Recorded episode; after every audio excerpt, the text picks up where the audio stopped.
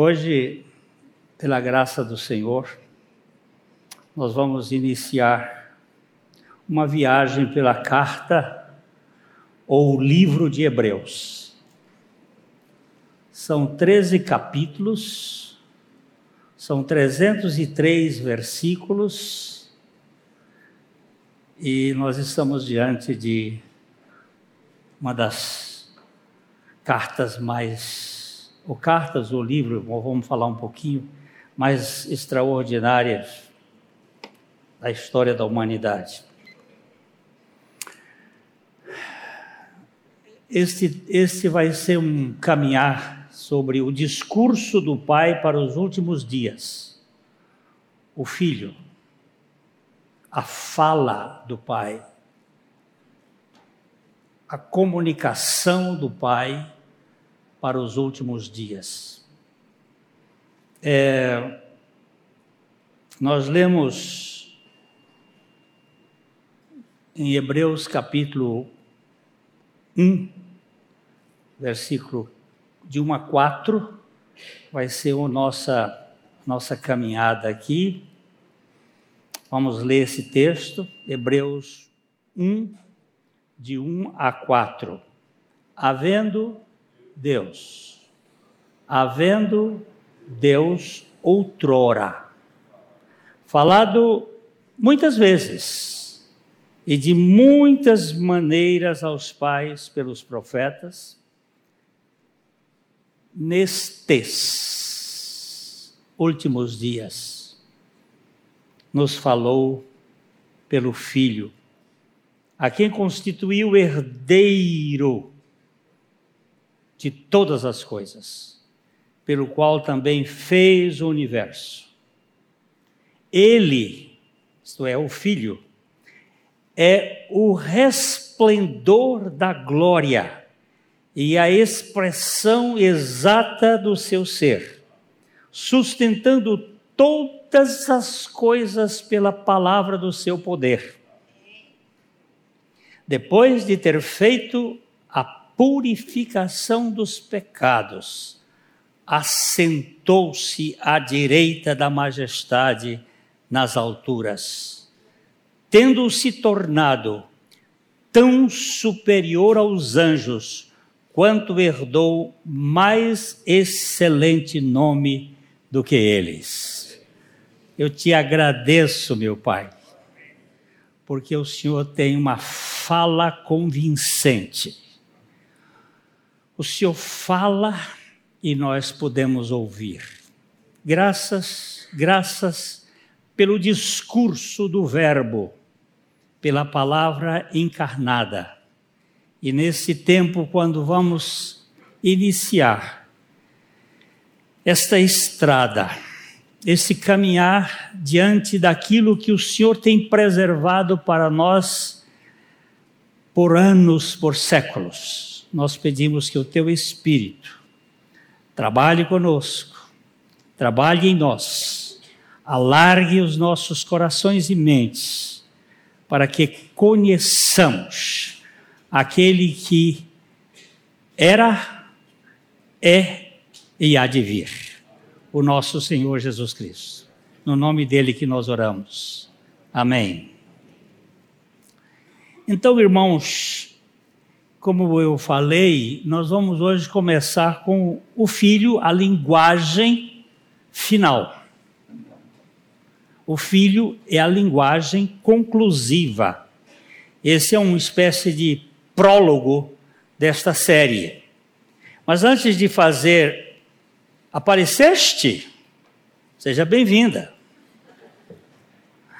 Ah, vocês receberam a palavra aí? Já, já apareceu aí? Não? Só para mim aqui, sou privilegiado. Então, é, nós primeiro vamos fazer um pequeno pano de fundo a respeito da, desta carta. A epístola de Hebreus é única no Novo Testamento em muitos aspectos ela é singular. Embora não comece como uma carta, ela termina é, claramente endereçada da Itália como uma carta. Você pode, já que vocês estão mexendo aí, procura Hebreus capítulo 13, versículo 24. Ela é um, caracteristicamente uma carta aqui. Havendo Deus, não, havendo Deus está amarrado, então se está amarrado, desamarra. Saudai todos os vossos guias, bem como todos os santos. Os da Itália vos saúdam.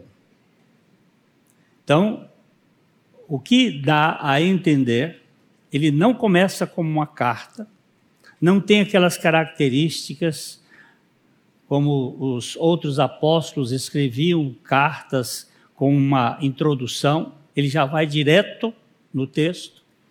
Mas ele termina com essa saudação, que são os, os crentes da Itália. Possivelmente o autor deste livro ou desta carta estivesse na Itália quando escreveu esta carta ou este livro.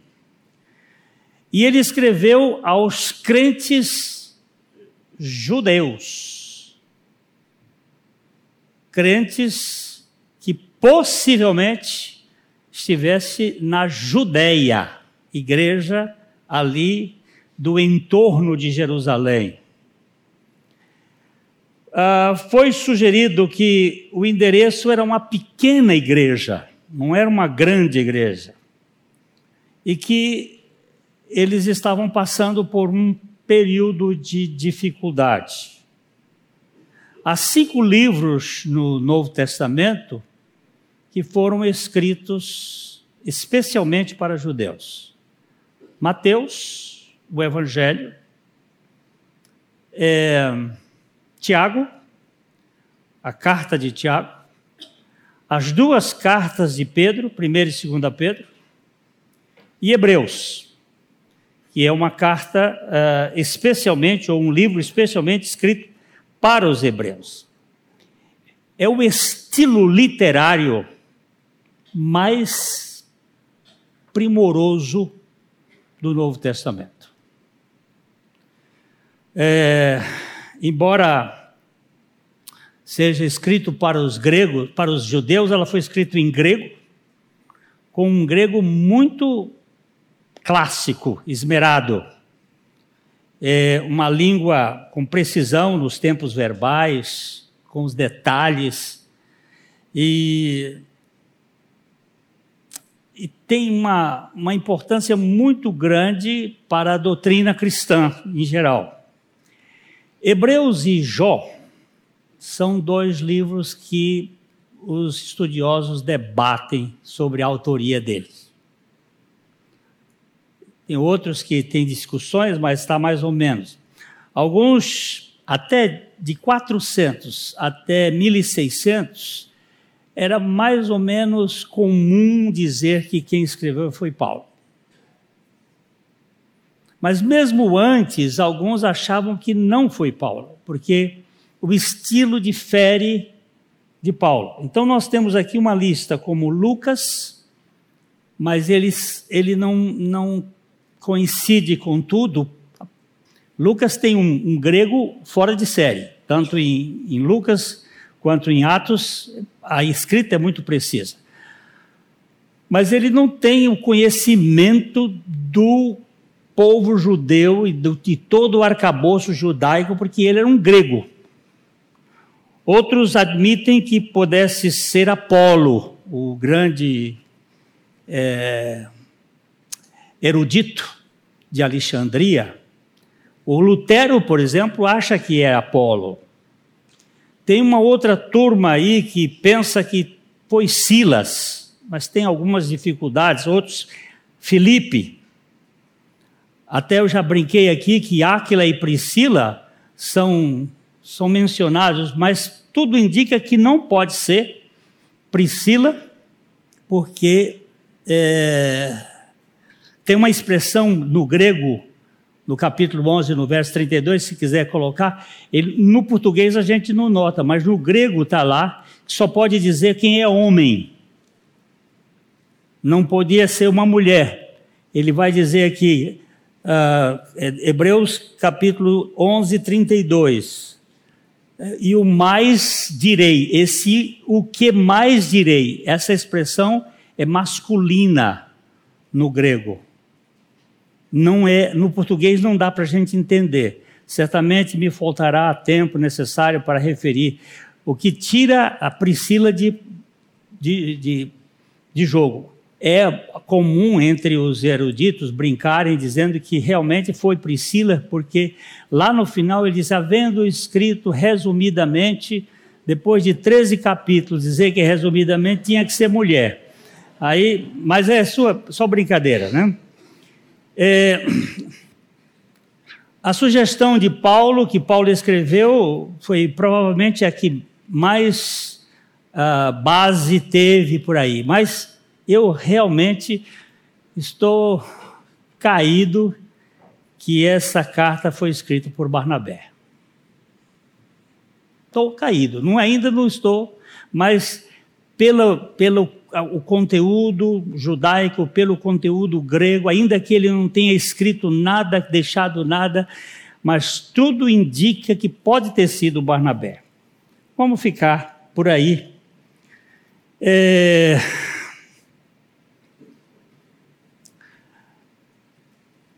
Apesar da autoria ser discutida, a data é mais ou menos precisa.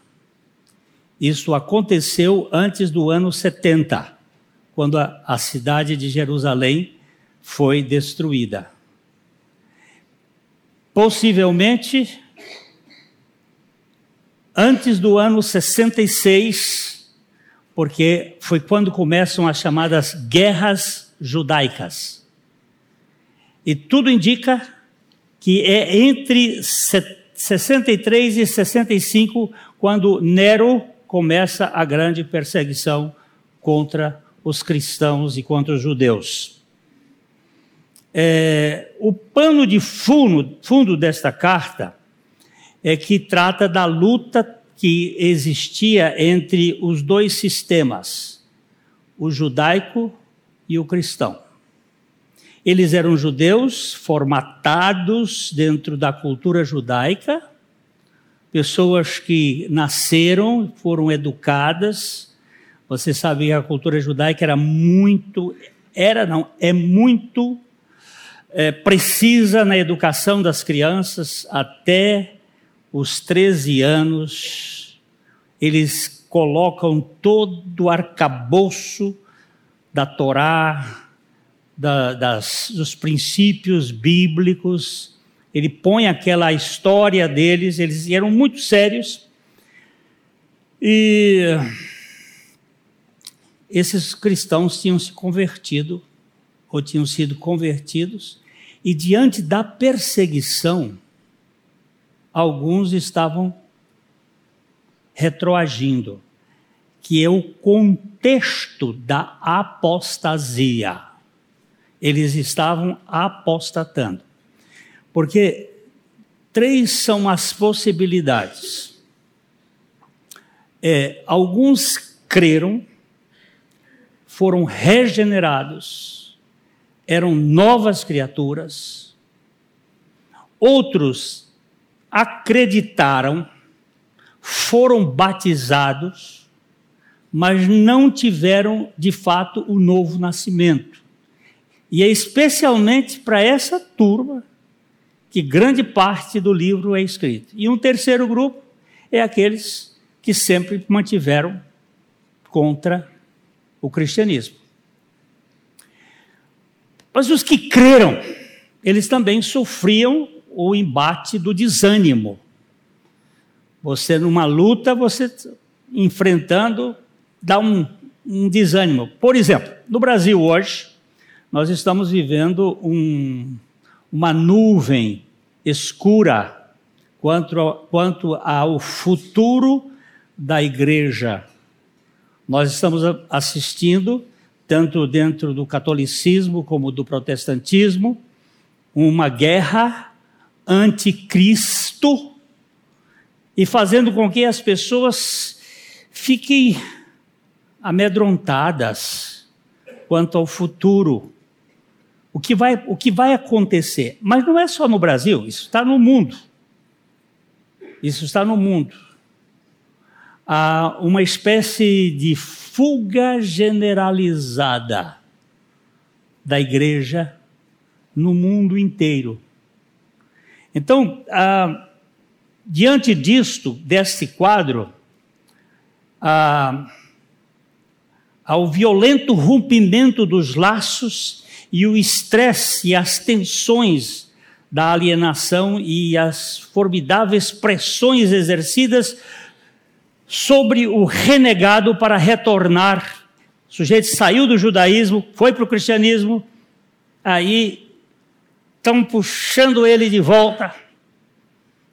E, é, e o escritor se dedica especialmente para essa turma que tem um pé no judaísmo e outro pé no cristianismo, mas não tem firmeza.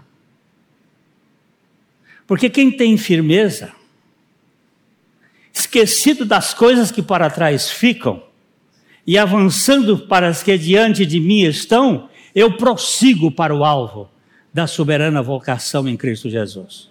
Eles percebiam que o judaísmo foi um, veículo até chegar a Cristo. Ele foi um, uma sombra para se, para se chegar à plenitude.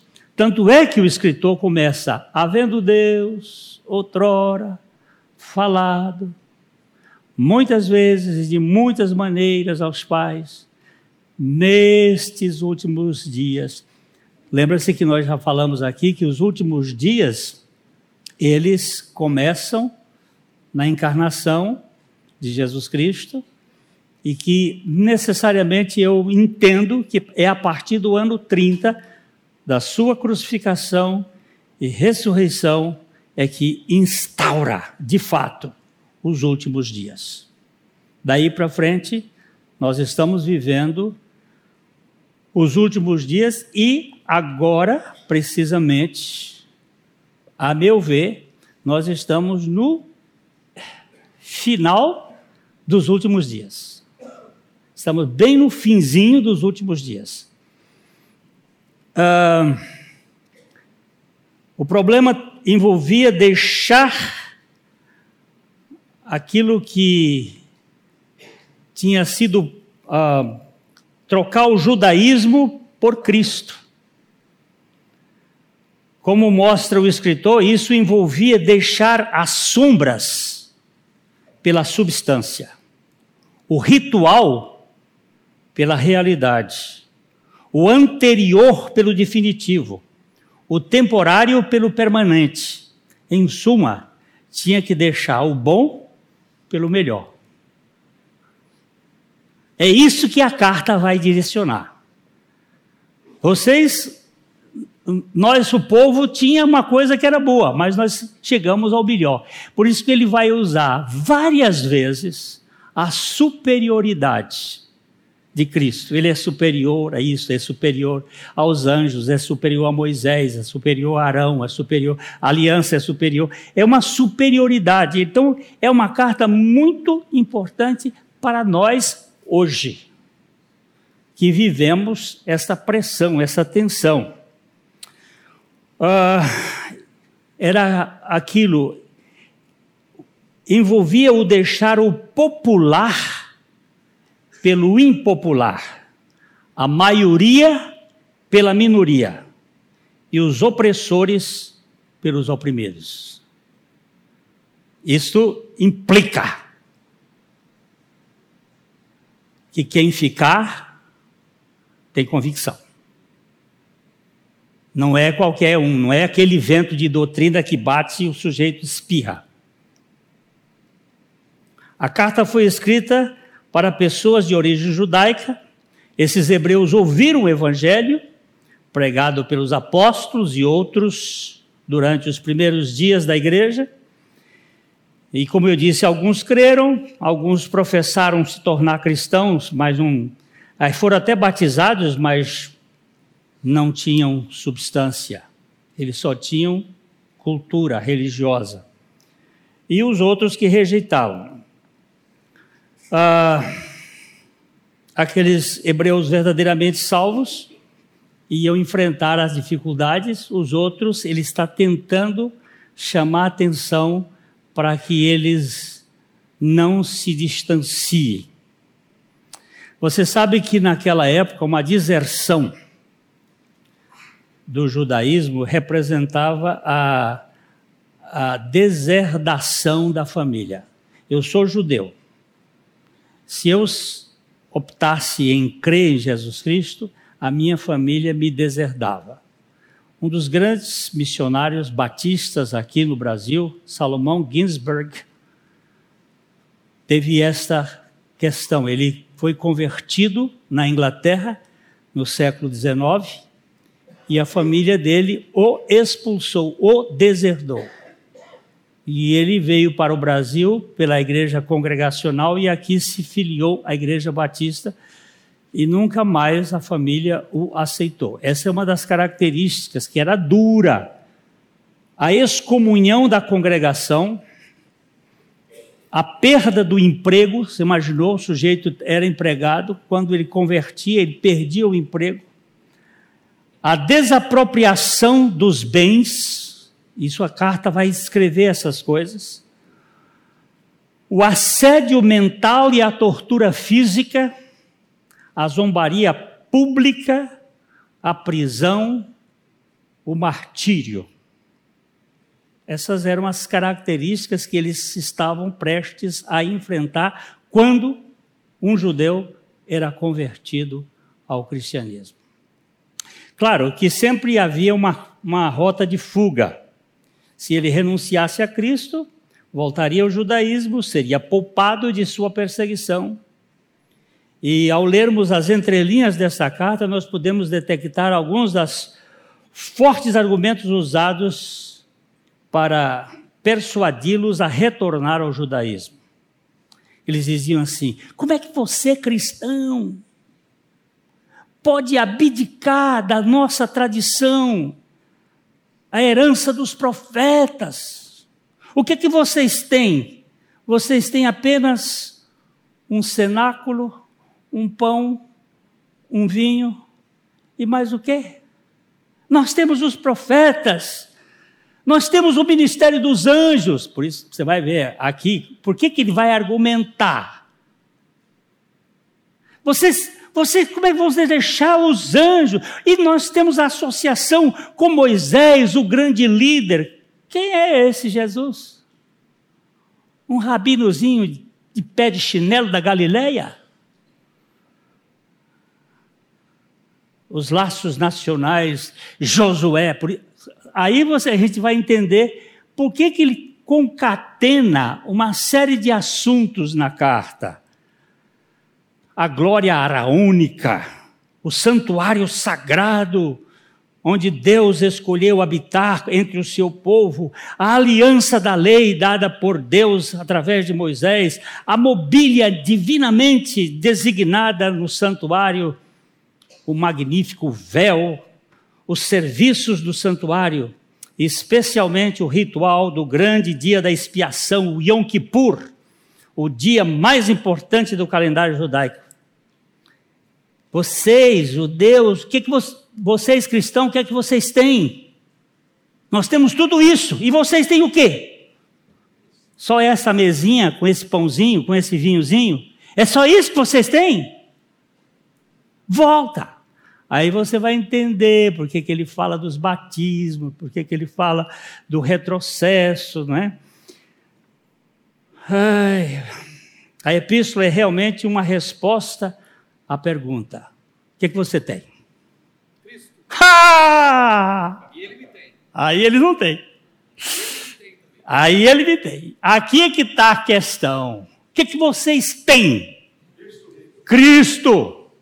Então, ele, ele gasta 13 é, capítulos, 303 versículos, para dizer: Cristo, Cristo, Cristo, Cristo. É demais. Cristo, maior que os profetas, maior que os anjos, maior do que Moisés, maior do que Josué, maior do que o sacerdócio superior a Arão, aquele que serve em um santuário melhor, aquele que introduziu uma aliança melhor, aquele que é o antítipo do tipo mobiliário e do véu, alguma coisa maior do que ele, é o Filho de Deus. Aquele cuja oferta, uma vez por todas de si mesmo, pelo pecado é superior às repetições dos sacrifícios de touros e bodes que fazem todos os dias. Ele é superior a tudo isso. É isso que o escritor dos Hebreus está dizendo na carta. Assim como as estrelas desaparecem de vista na maior glória do sol, os tipos e as sombras do judaísmo se tornam insignificantes diante da maior glória da pessoa e obra de nosso Senhor Jesus Cristo. Acaba com tudo. Então havia perseguições, havia problemas por aqueles que criam, eles desanimavam, entravam em desespero, e a carta então vai procurar chamar a atenção deles. Olha, para aqueles que eram apenas cristãos nominais, havia o perigo da apostasia, para aqueles que eram cristãos verdadeiros, havia o perigo do desânimo. Às vezes a gente não tem mais jeito. Aí vem o Espírito Santo e traz a verdade. Aí nós vamos caminhar agora, irmãos.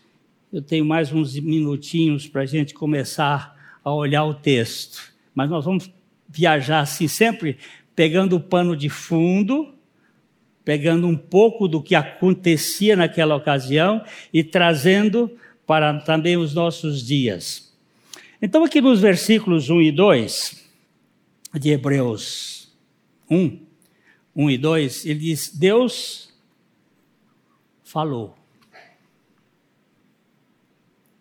Havendo Deus outrora falado.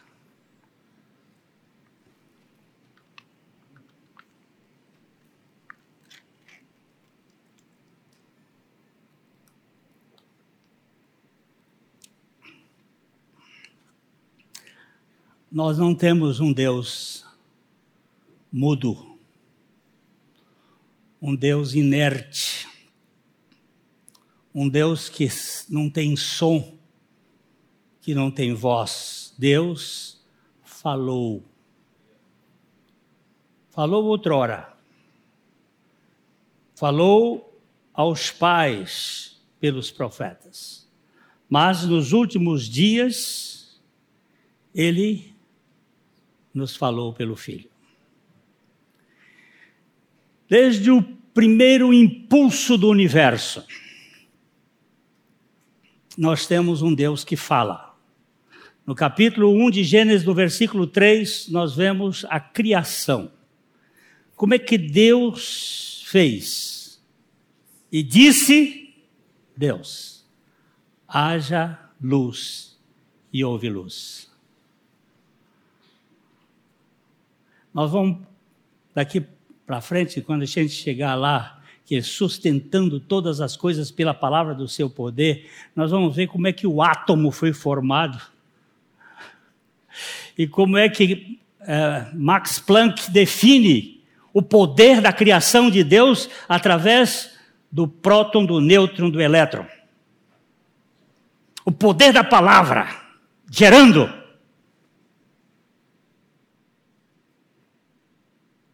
Eu estou empolgado, eu não sei nada de física, não sei nada de.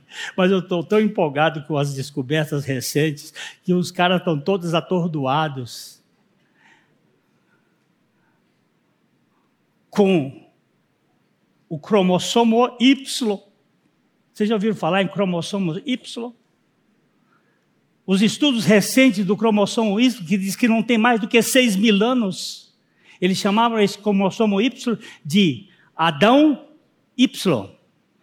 Já tinham feito um estudo anterior, em 1970, da, da, do, do, da mitocôndria do DNA da mitocôndria, chamaram essa de mitocôndria de Eva mitocondrial, que nós viemos dessa mulher única que viveu no norte da África, no noroeste da África, há seis mil anos atrás. Uau! Parece que a ciência está se convertendo à Bíblia, a Bíblia falando disso, e não, agora está todo mundo assim meio assustado, as evidências estão caminhando. Eu estou vendo um be quiet.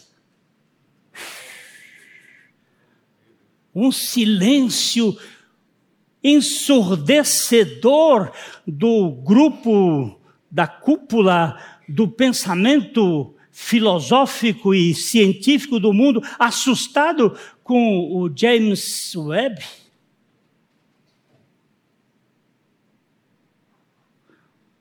O que, que aconteceu?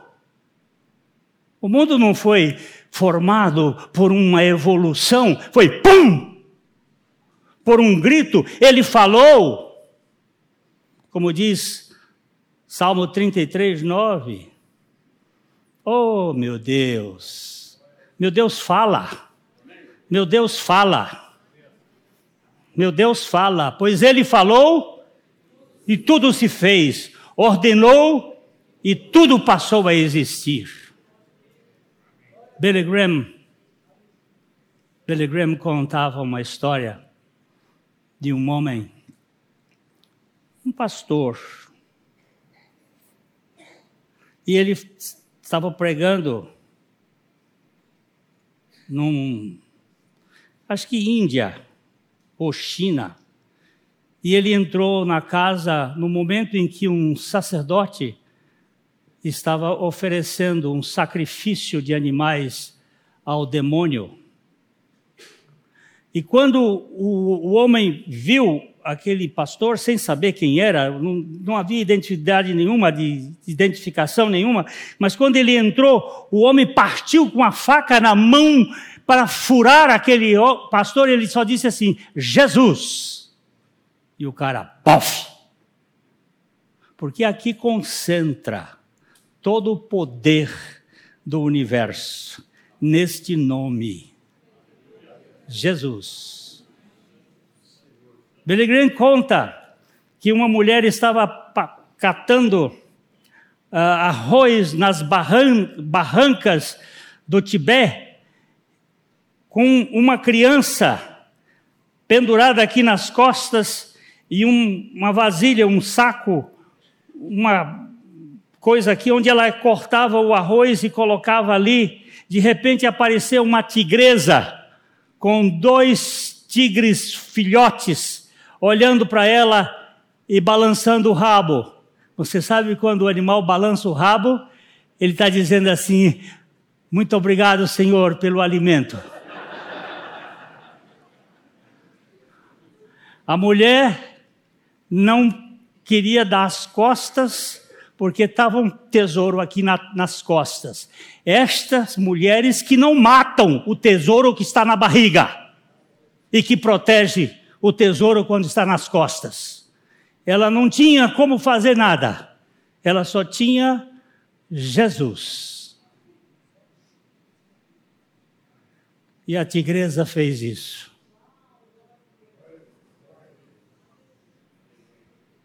Aqui está o nome. Aqui está a linguagem. Aqui está a concentração do universo, da criação do universo. Ele falou e tudo se fez. Nós temos um Deus que tem palavra. Ele falou pelos profetas, ele falou na criação. A, a criação, a criação fala de Deus. Salmo 19, versículos 1 a 5. Quando você vê a conversa do, da criação. Nós tivemos aqui agora recentemente um grupo de adolescentes que foi com o pastor Maurício e, e uns irmãos aqui.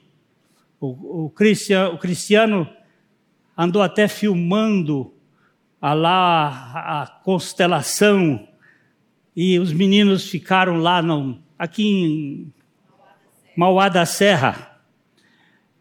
Meia-noite, duas horas da manhã, deitado, olhando estrela. Eu tive esse privilégio muitas vezes lá no Piauí, onde tem o céu mais lindo do Brasil. Não é, Aldemar? Concorda? Mais lindo do mundo olhando lá aquela natureza e vê a linguagem de Deus. Olha o que diz o salmo: os céus proclamam a glória de Deus e o firmamento anuncia as obras das suas mãos. Um dia discursa outro dia e uma noite revela conhecimento, a outra noite não há linguagem, não há palavras e dele não se ouve nenhum som. No entanto, por toda a terra se faz ouvir a sua voz e as suas palavras até os confins do mundo. Aí, pois, uma tenda para o sol, qual como um noivo que sai dos seus aposentos e se regozija como herói a percorrer o seu caminho. A linguagem da criação fala do Criador. Deus fala. Deus fala. Nós não podemos só o idiota. Hoje eu recebi da minha irmã Graça um, um documentário da Pietà, de como Miguel Ângelo fez aquela obra espetacular, em que a Madonna, a Maria, parece mais robusta, sustentando o seu filho no colo. É uma ilusão de ótica, coisa linda.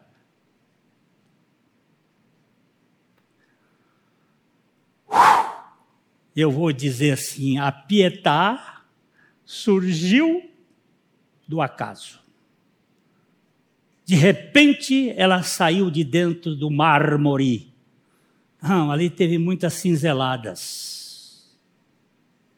Eu não posso, na minha lógica, olhar para Mona Lisa e dizer assim: ou oh, coisa espetacular que explodiu da natureza. Aí Leonardo da Vinci ia dizer assim: rapaz, você não sabe o quanto eu gastei tempo para fazer isso. E esse universo? Sexta, sábado, hoje e amanhã, em Boston, estão reunidos milhões, milhares de jovens adorando a Baphomet, a Satanás na maior concentração satânica já registrada no mundo, em homenagem a Satanás. E há um, um momento, logo no início, na sexta-feira, que era dedicado ao Brasil. O pânico que está acontecendo no Brasil. Porque o inimigo se alimenta dos nossos temores dos nossos medos. A fé é a antítese do medo.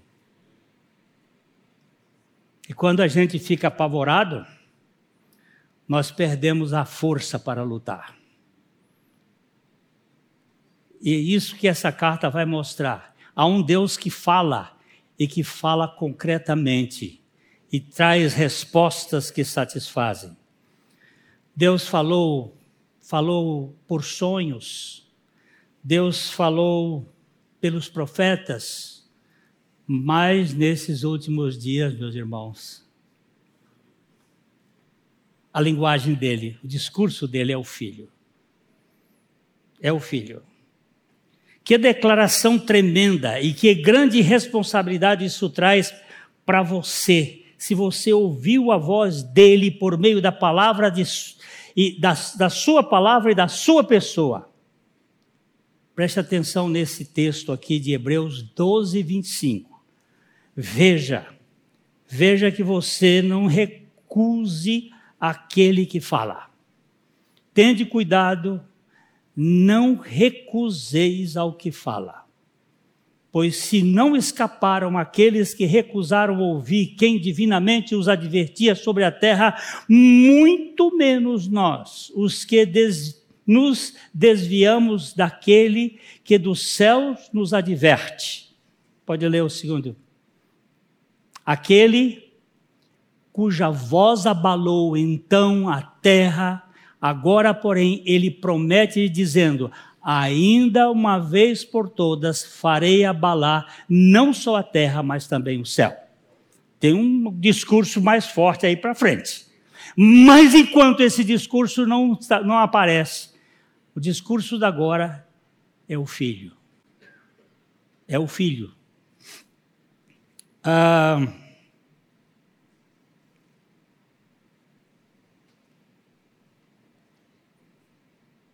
nele nós temos a revelação completa de Deus. Vamos dar uma olhada nesse texto, só para a gente fazer um fechamento. João capítulo 14, versículos de 1 a 11.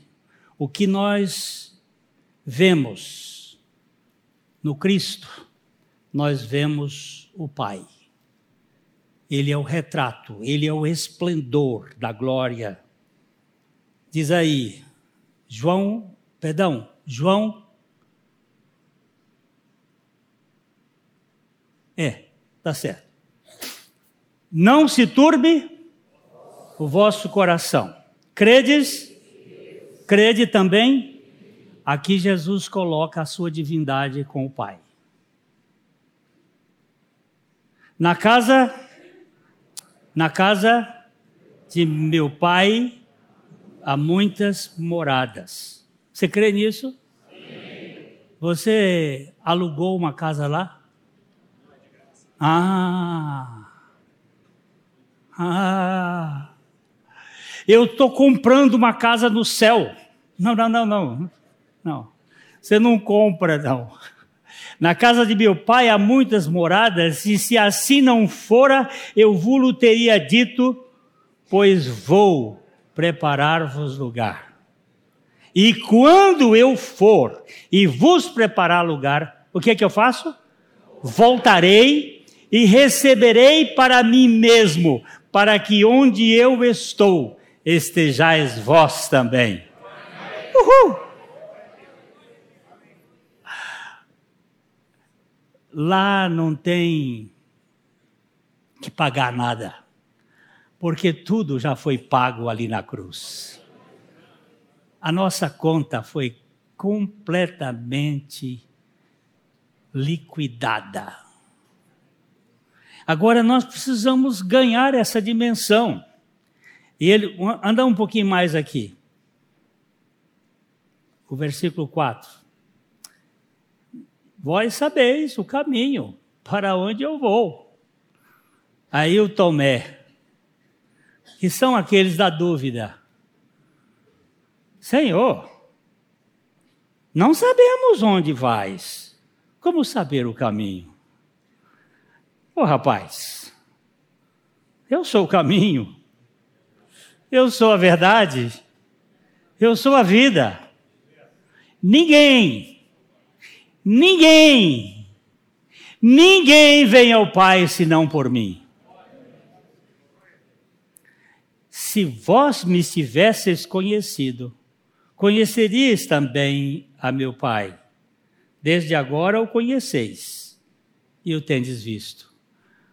Puxa, Jesus, eu estava andando com o Senhor e, e, e eu não estava percebendo. Pois é. Replicou-lhe Filipe: Hum, Senhor, mostra-nos o Pai e isso nos basta. Meu filho, eu sou a linguagem do Pai, eu sou a réplica do Pai, eu sou o retrato do Pai, eu sou a identidade do Pai, eu sou a expressão exata do seu ser, meu filho. Quem me vê a mim, vê o Pai. Há tanto tempo que estou convosco e não me tens conhecido? Ô Felipe, Ô Glênio, quem me vê a mim, vê o Pai. Como é que você está dizendo, mostra-nos o Pai? Não crês que eu, eu estou no Pai e que o Pai está em mim? As palavras que eu vos digo, não as digo por mim mesmo, mas o Pai que permanece em mim faz as suas obras. Crede-me que estou no Pai e que o Pai em mim. Crede, ao menos por causa das mesmas obras. Tanto as obras de Cristo quanto as obras do Pai, elas são as mesmas. Queridos, nosso Senhor hoje está entronizado e ele vai voltar. Eu vou fazendo as coisas esperando que ele volte qualquer dia, qualquer hora, mas vou fazendo. Como se ele fosse ainda voltar mais adiante. Faço planos.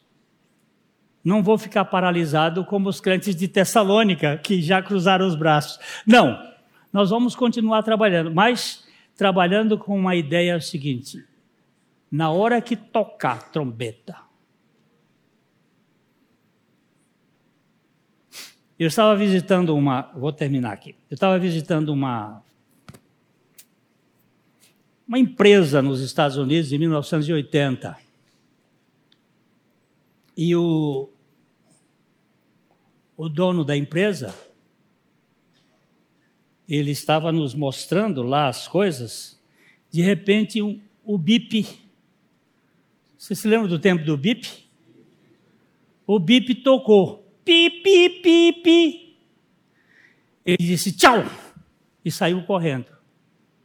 E já foi botando as botas, porque lá bombeiro é voluntário. Lá em Schenectady.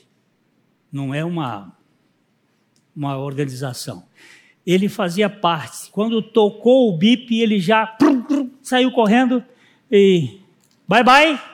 E o secretário dele passou a nos dizer, ele saiu correndo porque tinha um incêndio ou alguma coisa, algum acontecimento. Está preparado o tempo todo. Tocou, pronto. Tocou a trombeta, uh, tchau. Você está preparado? Então, Olhe para o filho. Lá na cruz, ele fez uma obra sem retoque. Lá no velho, aí vou dizer: o que, que você tem? O judeu perguntando para mim: o que, que você tem? Eu tenho Cristo. Ah, mas nós temos Moisés, nós temos. Sim, mas o que, que eles fizeram? Sabe o que, que o Cristo fez? Ele me botou no pacote. Aquela cruz não estava só Cristo morrendo por mim. É verdade que ele morria por mim, mas não é não, não é ponto final. Naquela cruz eu também estava. Há um livro chamado Born Crucified. Nasci crucificado.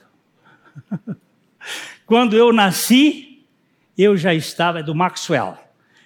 Quando eu nasci, em 1945, eu já tinha sido crucificado no ano 30. E ressuscitado com Cristo. Então, o que, que você tem, judeu? Você tem uma tradição, mas eu tenho uma experiência e uma realidade. Eu tenho Cristo. Eu tenho Cristo. Eu tenho Cristo. Nada mais me falta, Sua graça me basta. Eu tenho Cristo. Hein? É, mas eu quero botar o tenho aqui agora. Porque eu estou querendo aqui. É, é, o meu tudo é Cristo, mas eu quero dizer o seguinte: eu tenho. O que, que você tem? Você tem? Você tem Velho Testamento? É bom, foi, foi sombra. Você tem, você tem ah, aqueles rituais, as festas? Ótimo. Reeditar isso? Nevermore.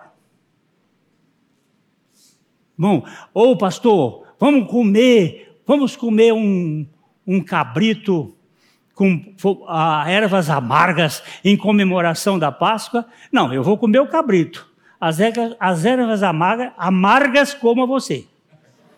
Eu não quero essas ervas amargas colocando isto dentro de uma simbologia. A amargura do meu pecado ele já levou. Então, por favor, vamos caminhar nessa verdade. Aqui nós temos Cristo. E Ele é o tudo que nós precisamos.